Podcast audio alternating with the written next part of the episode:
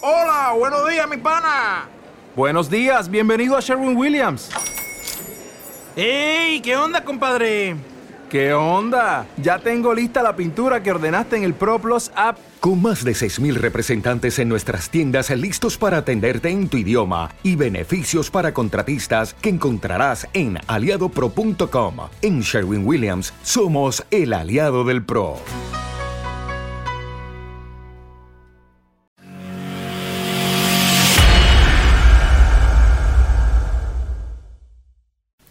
Buenos días a todos y bienvenidos al canal de Ruach Legal TV. Democratura. Una palabra que recientemente se la he oído decir al ex vicepresidente del gobierno socialista en los años 80, don Alfonso Guerra. Muy interesante. En verdad, Alfonso Guerra es alguien que no, no es sospechoso de ser totalitario, es alguien que forma parte de la historia de la transición democrática de este país puede ser más o menos simpático, nos puede caer más o menos mejor, pero ha utilizado esta palabra, democratura.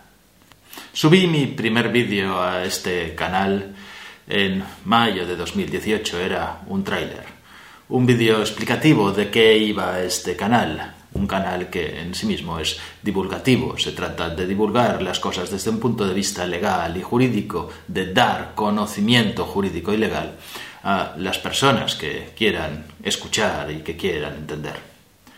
De esto hace dos años y medio. Hoy somos ya muy cerca, muy cerca de 50.000.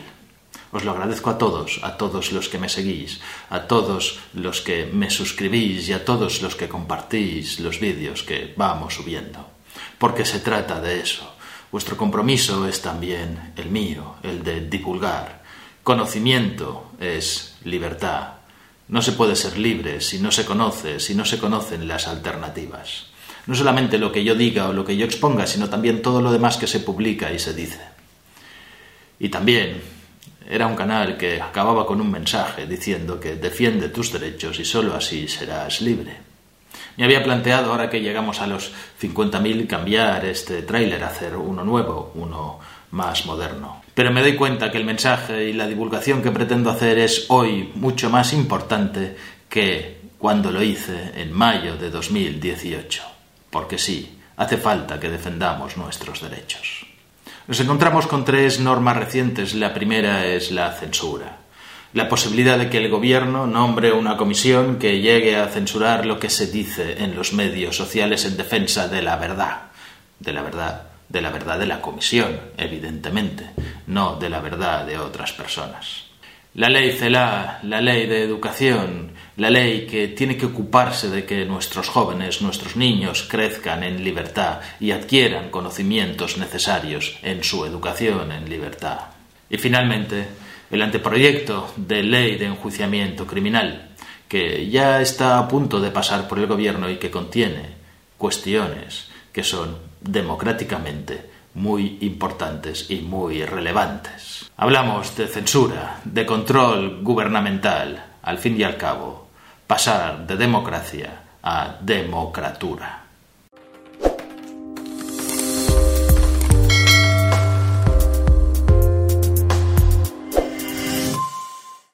La primera de las medidas de la que os voy a hablar es otra vez la censura. El gobierno ya ha dictado una ley que permite censurar, cortar las redes sociales en búsqueda en pos de la verdad. Ahora lo que se hace es permitir a los jueces, a los jueces que os explicaré que son los jueces de garantía, que cautelarmente, cuando un delito tenga que ver con publicaciones en las redes sociales, en los medios de comunicación, estos puedan ser secuestrados, es decir, en su sentido más amplio, puedan eliminar páginas web, puedan cortar redes sociales, puedan bloquear determinados comentarios. Cuando existan indicios racionales de que el delito que se está investigando tenga que ver con los medios de comunicación o se haya producido en los medios de comunicación. Claro, al fin y al cabo puede parecer que es correcto que los medios no machaquen a una persona que todavía no ha sido juzgada y que podría resultar ser inocente. Y si esos delitos se han cometido en las redes o en los medios de comunicación, pues deberían también ser reparados y los medios ser conscientes. Parece que es una medida que es razonable.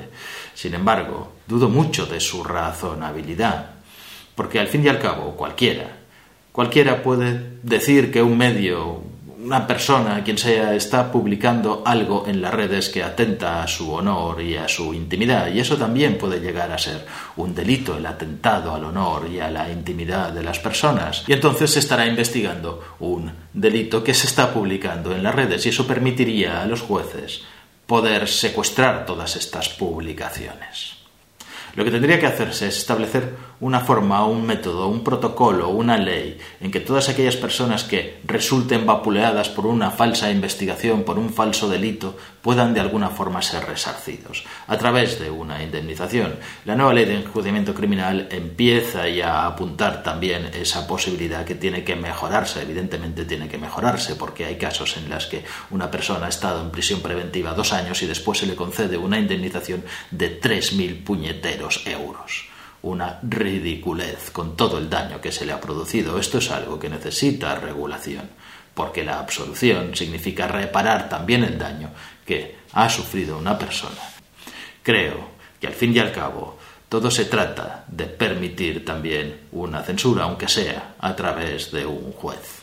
Mejor que sea un juez que no que sea una comisión de personas que forman parte en sí mismo del gobierno, pero es un poquito más de lo mismo. El otro elemento relevante es el papel del Ministerio Fiscal.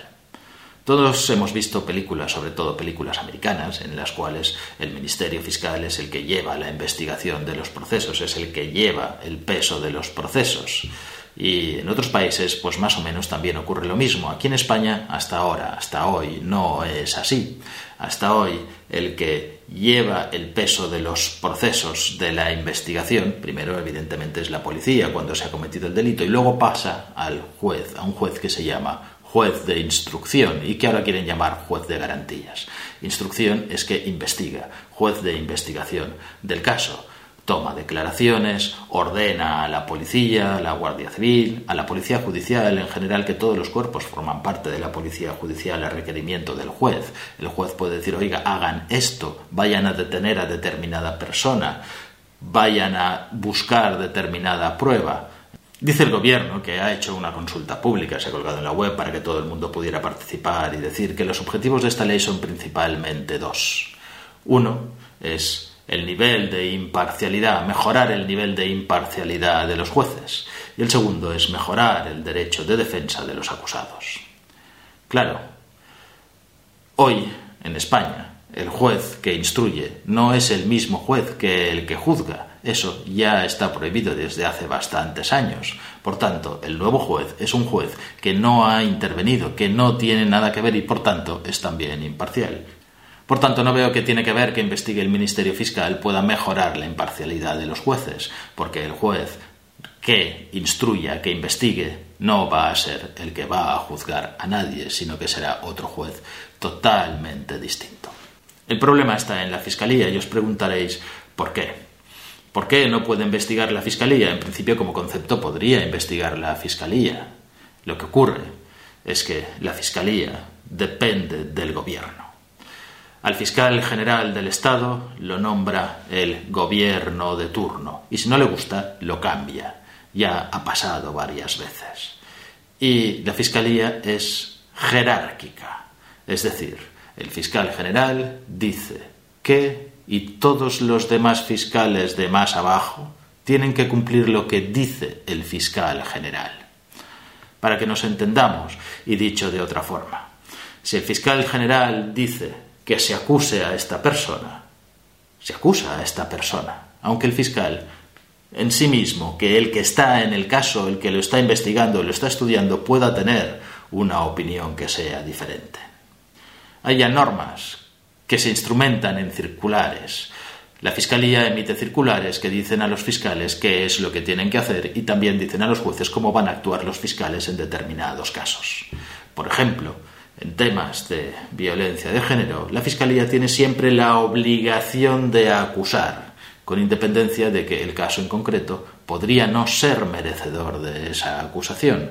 Pero, hoy por hoy, por las garantías y porque es un delito que está demasiado extendido y contra el que especialmente se lucha, hay una obligación de acusar.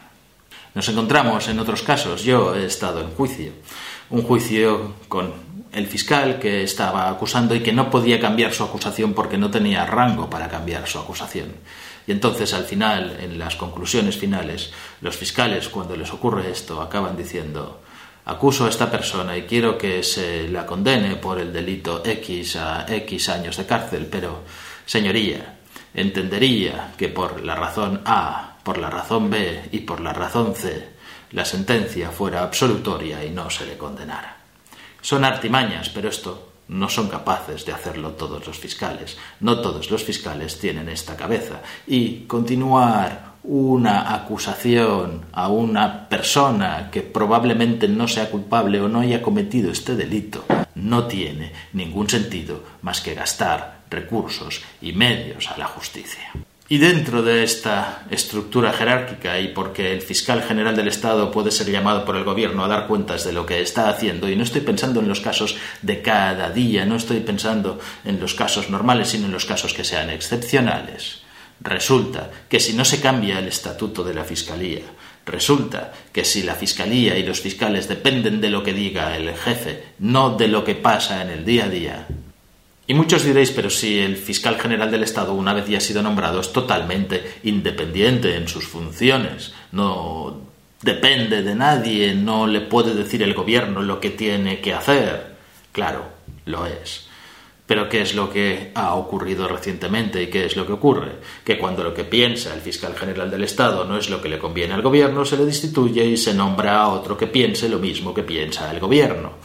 En definitiva, el gobierno es el que domina y ese fiscal general del Estado puesto por el gobierno con las ideas del gobierno al que puede cambiar cuando más o menos quiera, es el que va a decidir de una forma indirecta a quién se investiga, a quién no se investiga y queda totalmente impune. Es el que va a decidir qué actuaciones policiales se realizan contra determinada persona cómo se le investiga y hasta qué profundidad se le investiga.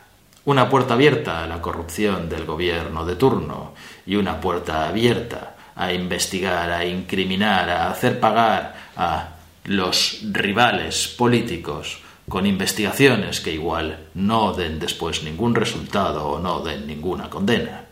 En definitiva, un juego muy, muy peligroso. Un juego que no es de democracia, sino que es de democratura. Si te ha gustado el vídeo, suscríbete. Dale al like, dale a la campanilla para recibir notificaciones de los nuevos vídeos y pon tus comentarios que seguro serán de mucho interés para todo el mundo.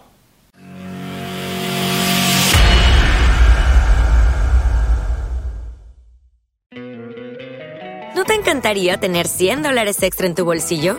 Haz que un experto bilingüe de TurboTax declare tus impuestos para el 31 de marzo y obtén 100 dólares de vuelta al instante.